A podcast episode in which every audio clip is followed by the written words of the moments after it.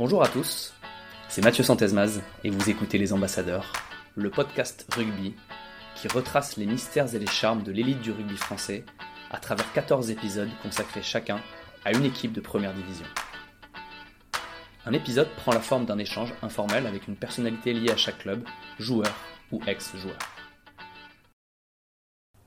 Cap sur le champion en titre est le club de Montpellier, qui vient de devenir champion de France pour la première fois de son histoire après deux échecs en finale en 2011 et 2018.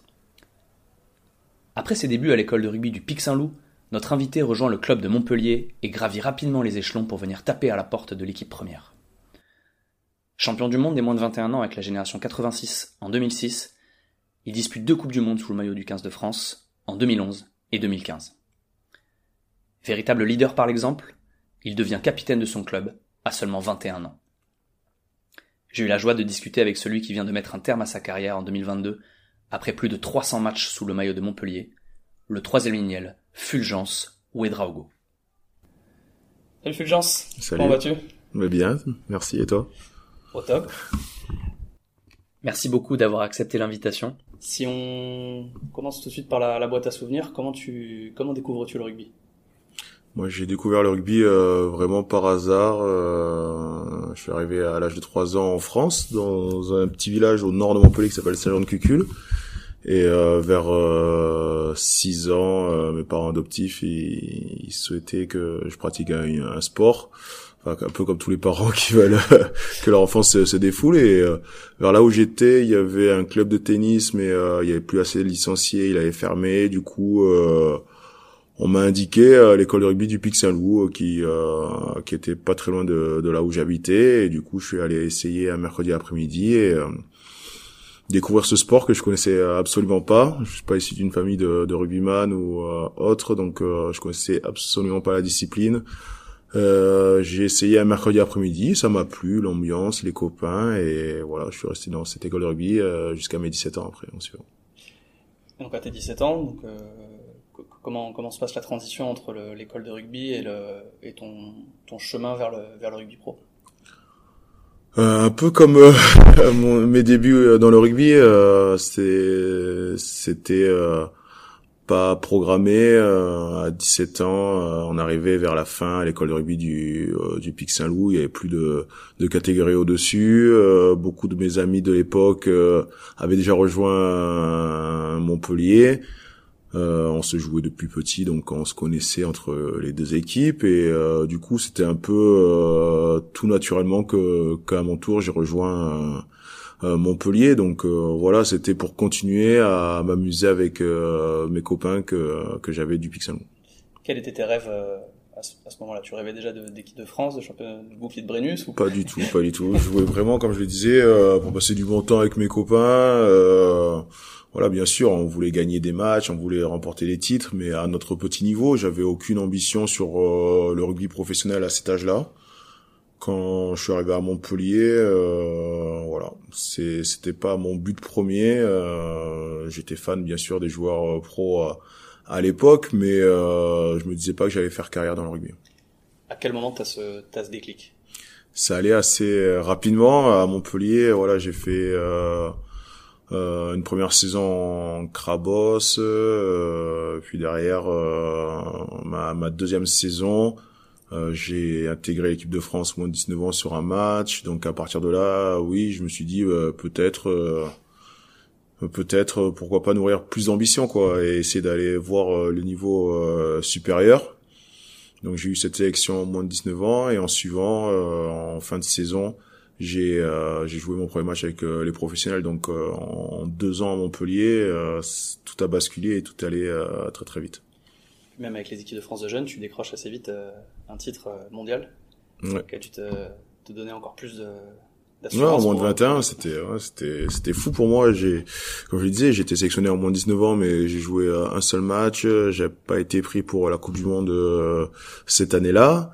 Et l'année euh, suivante, euh, voilà, c'est j'ai refait des matchs en première. J'ai été sélectionné en moins de 21. À l'époque, c'était moins de 21 ans, donc sur euh, deux ans. Et moi, j'étais première année.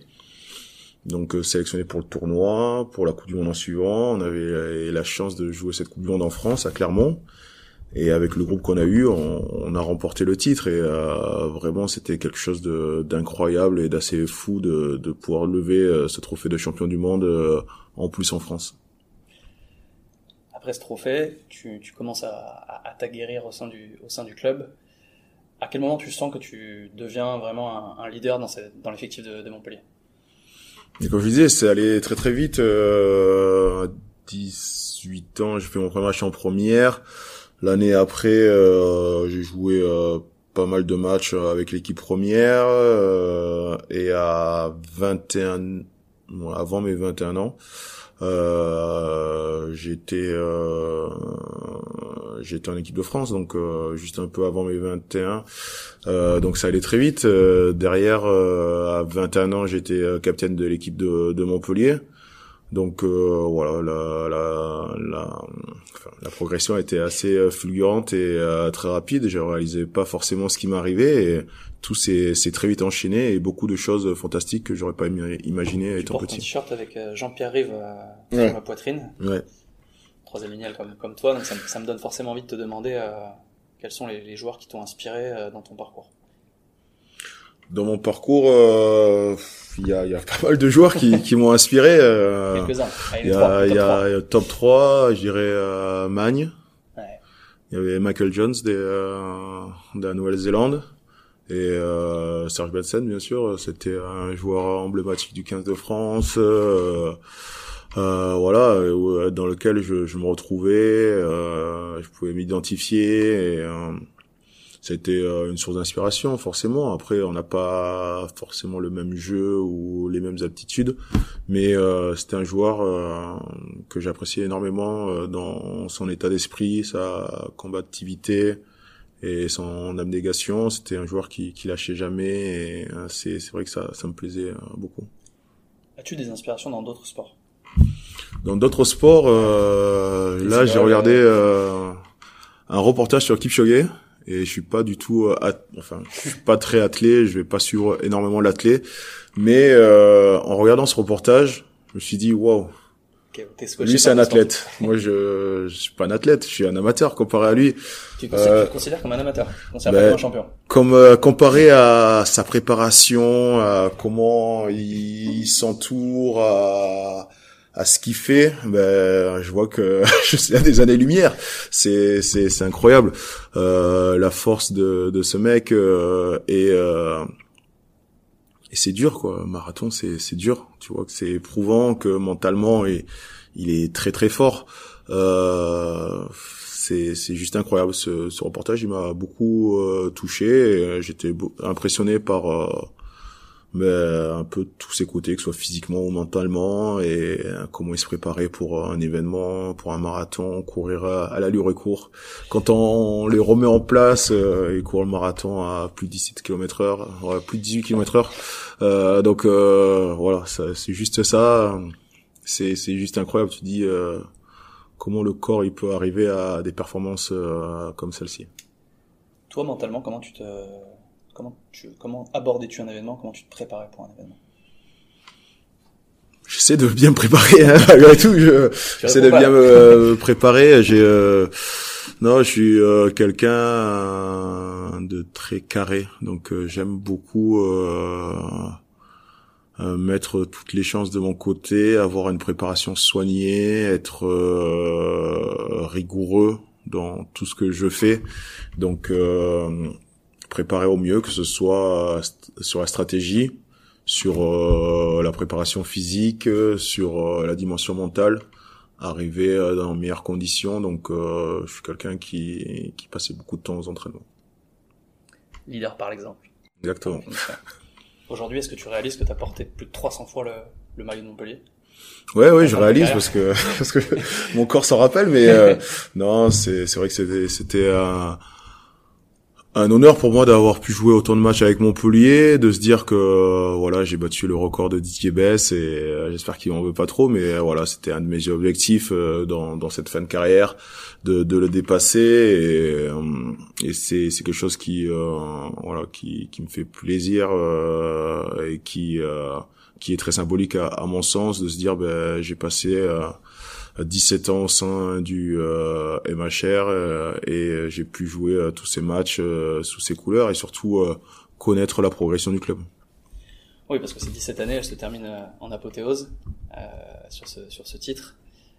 Voilà, c'est vraiment une belle histoire qui se, qui se termine pour toi. Est-ce que tu avais imaginé une histoire comme ça? C'était l'objectif mais c'était euh, oui depuis depuis euh, la saison 2010-2011 on, en rêve de, de ce bouclier et on est passé proche euh, euh en 2011 en 2018 c'était quelque chose que qui fait rêver tout le monde. Le bouclier de Brunus c'est c'est quand même un, un, monument dans, dans le rugby français c'est c'est le Graal suprême c'est c'est quelque chose d'incroyable et et voilà, il a fallu attendre la dernière saison pour euh, pour pouvoir le, le remporter. Et je me dis que j'ai vraiment eu la chance de pouvoir euh, d'avoir fait partie de, de cet effectif-là, de la première équipe de Montpellier à remporter un titre euh, euh national. Donc euh, c'est c'est une grande fierté pour moi et euh, beaucoup de bonheur. C'était assez incroyable euh, cette fin de saison, l'après titre et encore aujourd'hui, on sent que que la ville a été marquée par ce ce trophée. Qu'as-tu retenu des précédents échecs et de finales perdues 2011, 2018 c'était euh, totalement différent. Euh, 2011, on n'était pas attendu du tout. On, on, était un peu la, la belle histoire. Un, groupe, euh, voilà, euh, de jeunes joueurs, beaucoup, beaucoup issus du club, de la formation montpelliéraine. On a réussi à se hisser jusqu'en finale et je pense que la dernière marche était un peu, un peu haute pour nous, un peu difficile. On est arrivé en bout dans, sur cette finale. En plus, tomber contre Toulouse en finale, c'est jamais évident. Donc voilà, on, à la fois on était déçus parce que l'histoire elle aurait été tellement belle, mais on s'est dit, euh, on se disait que on avait tout donné et qu'on pouvait, qu'on qu'on n'avait pas de regrets, on pouvait, on pouvait être fiers de nous. Euh, 2018 c'était différent. Euh, là on était attendu, on était favoris, on était premiers toute la saison et, et là ça a été une grosse déception. C'était difficile de, de s'en remettre. La saison d'après elle était très très compliquée pour repartir. Euh, mentalement, on a été euh, très marqué par cet échec-là. Donc voilà, c'est deux, deux finales euh, totalement opposées. Mais ce qu'on en retient, c'est surtout la difficulté pour arriver en finale. C'est parce que voilà, depuis la saison 2010-2011, je crois qu'on a raté les phases finales qu'à deux reprises. Donc du coup, euh, voilà, on mesure euh, la difficulté euh, de gagner ce bouclier de Brennus. Comment expliques-tu que cette année, à l'inverse, vous ayez réussi à, à basculer sur une finale remportée? Ça tient un peu de choses, hein, ça tient un peu de choses. C'est ce que je disais, c'est c'est tellement dur. Il y a tellement de, de facteurs qui jouent sur une saison parce que maintenant c'est c'est une saison, c'est c'est difficile. on a un championnat qui est de plus en plus dur. Il y a 10 équipes quasiment pour un titre. Euh, déjà se qualifier c'est compliqué. Après euh, les phases finales c'est c'est encore plus dur. Peut-être que euh, voilà il faut une partie de de chance ou enfin provoquer sa chance. je sais que cette saison, peut-être que Bordeaux n'aurait pas perdu à Perpignan, on aurait eu un match de barrage à domicile. On sait pas la suite de, des phases finales qu'on aurait vécues. Là, voilà, on a eu cette chance d'arriver directement en demi-finale de se dire qu'on était un peu miraculé, donc euh, pas forcément favori.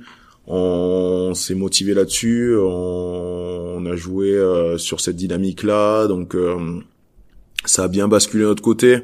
voilà, ça, ça tient un peu, un peu de choses, mais le fait aussi de rencontrer Castres en finale, qui nous avait battu en 2018, donc il y avait un supplément de motivation. On savait à quoi s'attendre. Donc euh, il y a plein de petits facteurs qui font que cette saison elle a été réussie et, et au final on voit que ça tient à, peu de choses euh, sur le dernier sprint. Quel est ton rôle dans, dans ce groupe sur cette, sur cette fin de saison? Dans ce groupe, mon rôle, euh, ça a été d'apporter ben, justement mon expérience, mon vécu de ces phases finales, de comment aborder tout ce contexte euh, la pression, euh, essayer de, de, se préparer le mieux pour pour le match, être euh, à 100% de ses capacités physiques mais aussi mentales pour cet événement-là. C'est c'est toujours des, des moments particuliers. Phase finale, c'est un mélange entre les émotions et il faut rester froid à la fois et focus sur son objectif. Donc euh, voilà, j'ai essayé bah, d'apporter ça au groupe, d'essayer euh, de les préparer au mieux pour pour le match, de d'être là pour eux, c'est tout simplement. Quel a été le plus dur pour toi? Ne pas jouer la finale 2022 avec ton club de cœur Montpellier et qui va décrocher le Brennus derrière, ou ne pas jouer la finale de la Coupe du Monde en, Nouvelle-Zélande? Les, deux c'était c'était euh, des moments difficiles. C'est vrai que euh, voilà on est compétiteur on a toujours envie d'être euh, sur le terrain mais moi j'ai été capitaine je sais ce que je demandais aux joueurs qui qui n'avaient pas forcément la chance de, de jouer et d'être sur des matchs où tout le monde rêve de participer. Euh, je disais ben malgré tout il faut il faut mettre sa déception un peu de côté et euh, et privilégier l'équipe le groupe euh, si on est champion tout le monde est champion. Donc euh, il a fallu que à mon tour ben je j'entende ce, ce discours là et que je me mette au service du, du collectif. On a une phrase ici qui est, qui est marquée sur les murs c'est marqué l'équipe en premier et je pense que c'est quelque chose qui est fondamental dans notre sport. Si on revient un petit peu quand même sur la Coupe du Monde euh, en Nouvelle-Zélande, senti que vous étiez passé tout près du titre euh, du titre majeur? Oui, on est passé à côté de quelque chose d'incroyable, de, pouvoir être champion du monde euh, en Nouvelle-Zélande. Ça aurait été tout simplement grandiose. On, on était un peu déconnecté du monde quand même quand on était là-bas, enfin surtout de la France, mais voilà, c'était c'était compliqué pour nous de mesurer l'engouement qu'il y avait derrière nous. On était euh, de l'autre côté du monde, euh, avec un décalage horaire euh, énorme, donc euh, pas forcément l'opportunité de de joindre ses proches, sa famille, de prendre la température de de ce qui se passait en France, mais ça on l'a découvert véritablement quand on quand on est revenu. On est revenu, on a vu le monde qui nous attendait à l'aéroport, puis en suivant dans Paris. Euh, moi, j'ai vu les vidéos de la Plaza Comédie ou autres euh, avec euh, les écrans géants qui suivaient cette finale de Coupe du Monde et je me disais c'est fou parce que là-bas nous on était contre nous, il y avait que nous, que ce groupe que que la délégation française, et le reste ils étaient contre nous. On était dans un pays qui était très hostile à, à ce moment-là. on, on se rendait pas forcément compte du soutien qu'on avait en France on a pas mal parlé des coups durs, un peu des, échecs. Si on revient sur ce, sur, ce dernier titre, euh, tu dis que tu l'as, vous l'avez fêté. Euh, comment, comment vous l'avez savouré? Euh, voilà, savouré euh, simplement en profitant à fond. on n'a on n'a pas calculé, on, juste voilà du bonheur de, de pouvoir bah, fêter ça entre nous, entre nous, partager cette joie. Euh, pour la plupart, on était beaucoup à n'avoir jamais gagné un bouclier, donc euh, c'était assez incroyable. En plus, le ramener euh, dans la ville, le fêter avec nos supporters, avec tous les Montpelliérains, on s'est aperçu que voilà, tout le monde était était derrière nous, qu'il y avait un engouement assez énorme et partager ce titre, ce bonheur ensemble, c'était quelque chose de, de fantastique. Quelle a été la meilleure soirée? Celle à Paris ou celle à Montpellier? Il y en a plein. À Montpellier, à Montpellier, je pense. Les seuls. à, Montpellier, non, à Montpellier, c'était bien. Le, le, retour sur la comédie, derrière, euh, venir ici au stade, euh, le fêter avec nos supporters, c'était, euh, c'était magique. Ouais, puis même on a, on a senti que le, le titre de troisième mi-temps était aussi attribué à l'équipe. Quand même. Ça, a été, ça a été assez magique. Ouais, ouais, mais je pense que ouais, tout le monde l'aurait fait de, en, après voilà, c'est comme je disais, c'était une première, c'était euh, il fallait marquer le coup, il fallait marquer le coup donc euh, oui, on a essayé de faire ça dans les règles d'or. Un petit mot sur la, la, génération qui a pu qui a pu émerger. Bon, je pense à Enzo Forletta parce que c'était un peu le pas le foufou mais un des un des protagonistes de, de cette soirée. T'as senti un moment à ce moment-là que voilà, il y avait une nouvelle génération qui était arrivée euh, qui arrivait dans le groupe? Mais ça, on le sent depuis euh, déjà quelques temps. Euh, le groupe s'est renouvelé euh, déjà les saisons précédentes. Moi, j'ai senti véritablement un groupe trouver ben, sa cohésion, sa force dans la saison dernière, où on a vécu vraiment une saison euh, atroce. Euh, c'était un calvaire, c'était un calvaire avec euh, les conditions sanitaires. nous sur le terrain, on perdait les matchs dans les dernières minutes, on prenait une pénalité en fin de match, on perdait. on voilà, on n'avait rien qui qui fonctionnait. Derrière ça, ben, impossible de se retrouver entre nous, on rentrait chez nous, Covid, bloqué à la maison, des matchs annulés, donc on savait pas si on jouait le week-end, on jouait pas au dernier moment. Euh, des conditions où euh, on était coupé enfin de, de relations. Un peu comme euh, bah, comme toute la planète. Mais voilà on a vécu ça difficilement. Et malgré tout le club le, le groupe ne s'est jamais trouvé d'excuses. N'a jamais dit bah, c'est la faute d'un tel c'est la faute d'un tel. On s'est pas caché derrière nos défaillances ou nos torts au contraire, ben, on a dit ben ça va pas, il faut trouver une solution. On, reste ensemble, on, essaie de, de discuter, de, de, de, chercher une solution pour s'en sortir. On a mis du temps, c'était euh, vraiment euh, un cercle négatif, on n'y arrivait pas et chaque lundi on repartait en entraînement, c'était compliqué, la semaine était difficile et le week-end c'était le même scénario. Pour sortir de ça, ben, il a fallu euh, attendre, attendre, attendre euh, notre tour et que enfin la pièce elle tombe du, du bon côté. Et le groupe a su se forger là-dessus et en ressortir plus fort. On l'a vu sur notre fin de saison. On est même allé chercher un titre de challenge européen, euh, voilà. Et je pense que derrière ça, ben, on a vu que si on restait euh, unis, soudés, et on était forts tous ensemble, et on a vécu cette saison euh, sur le même rythme et les mêmes les mêmes convictions. C'est rassurant, il n'y a pas besoin que de bringues pour pour resserrer une équipe. non, pas que de bringues, mais voilà. On on a besoin ben, de vivre des choses ensemble, euh, de partager, que ce soit des moments difficiles ou des moments euh, agréables. Et c'est là où le groupe se forge, où euh, il y a des individualités qui, qui ressortent et qui tirent le groupe vers le haut. tout le monde parle d'Enzo à ce moment-là, mais Enzo, il a été une des pièces importantes de notre fin de saison. Il a malheureusement pas eu euh, sa chance de jouer en début de saison. Euh, c'était un peu compliqué. Puis en fin de saison, c'était le seul gaucher qu'on avait. Il faisait des matchs à 80 minutes à lui tout seul. Euh, voilà, tout le monde le connaît le côté bringueur, mais ça a été Enzo Forletta qui nous a tenu la baraque toute notre fin de saison dernière et qui nous a maintenu et qui nous a eu un titre de champion d'Europe. Donc là-dessus, il faut il faut pas l'oublier non plus.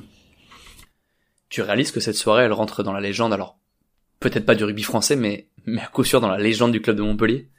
la légende, j'en sais rien, j'en sais rien. Non, mais c'est, c'est, voilà, c'était, euh, c'était rigolo, c'était marrant. Euh, juste, c'est dans l'esprit rugby, quoi. C'est, c'est, c'est tout. Voilà, c'est, c'est ce qui, qui, qui perdure dans, dans notre sport, c'est cette ambiance-là, c'est cette convivialité et ce sens de, de la fête. J'ai envie de j'ai envie de t'amener sur ton, sur ton jubilé qui a eu lieu il y a, il y a quelques semaines. Quand tu foules la pelouse du stade Sabaté, l'ancien stade de Montpellier avec tes compères François Trinduc et, euh, et Louis Picamol, que ressens-tu? Notre jubilé, c'est vrai, c'était euh, un grand moment. Un grand moment, je j'aurais pas forcément fait de, de jubilé, j'aurais été euh, tout seul, j'aurais pas c'était pas quelque chose qui qui me faisait euh, envie à la base, mais euh, mes deux compères m'ont motivé là-dessus et au final, euh, je je suis très heureux de l'avoir fait. Euh, en plus de l'avoir partagé, ce moment à, à trois, c'est c'était très symbolique. revenir sur le stade qui a vu nos débuts, enfin regrouper les gens de l'époque.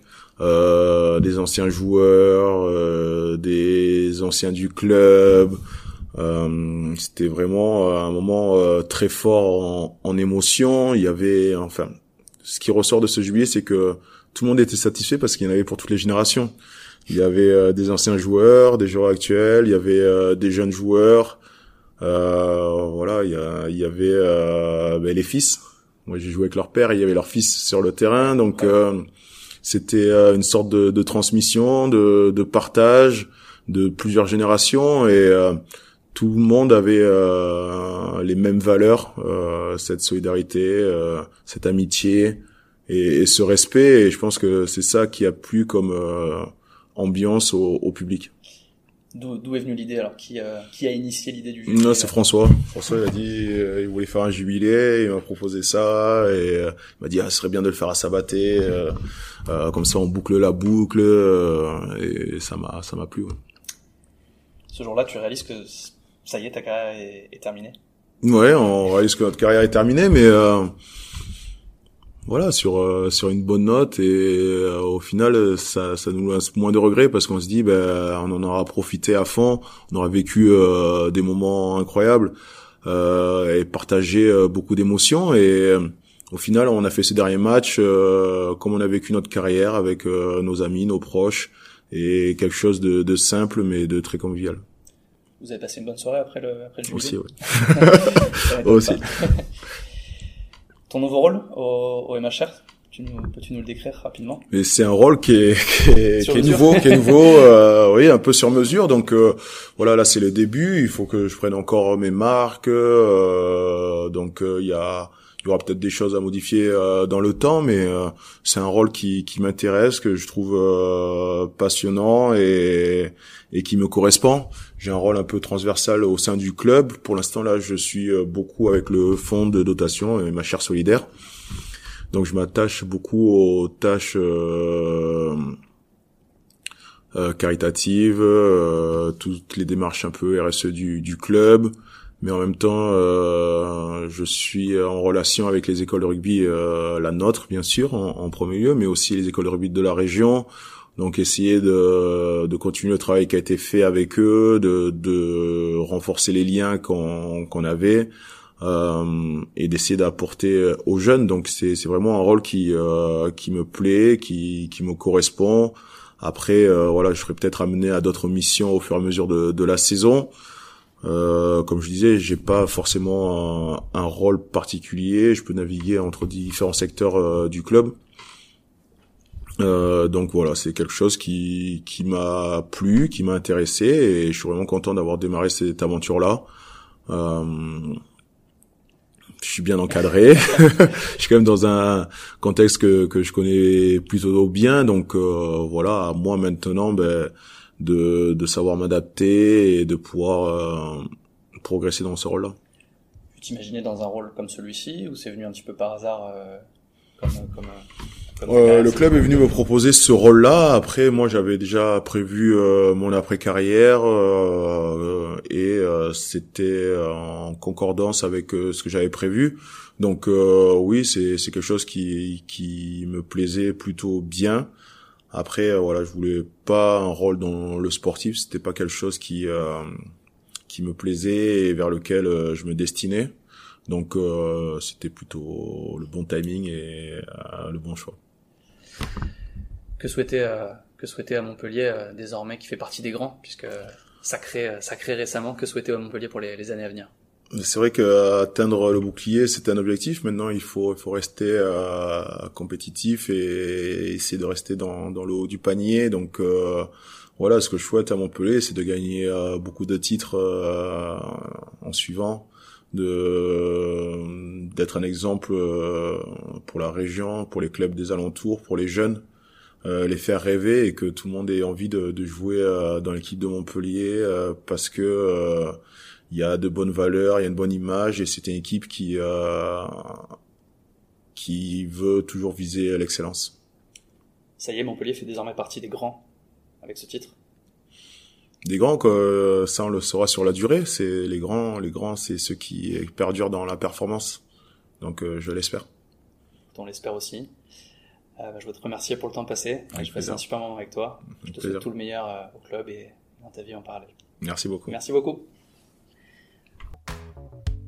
c'était les ambassadeurs le podcast rugby je vous remercie d'avoir écouté cet épisode jusqu'à son terme j'espère que celui-ci vous a plu pour me donner un coup de main, je vous invite à lui attribuer la note de 5 sur 5 sur les différentes plateformes de streaming et à me faire part de vos commentaires que je lirai avec attention et auxquels je ne manquerai pas de répondre. Merci encore et à très vite.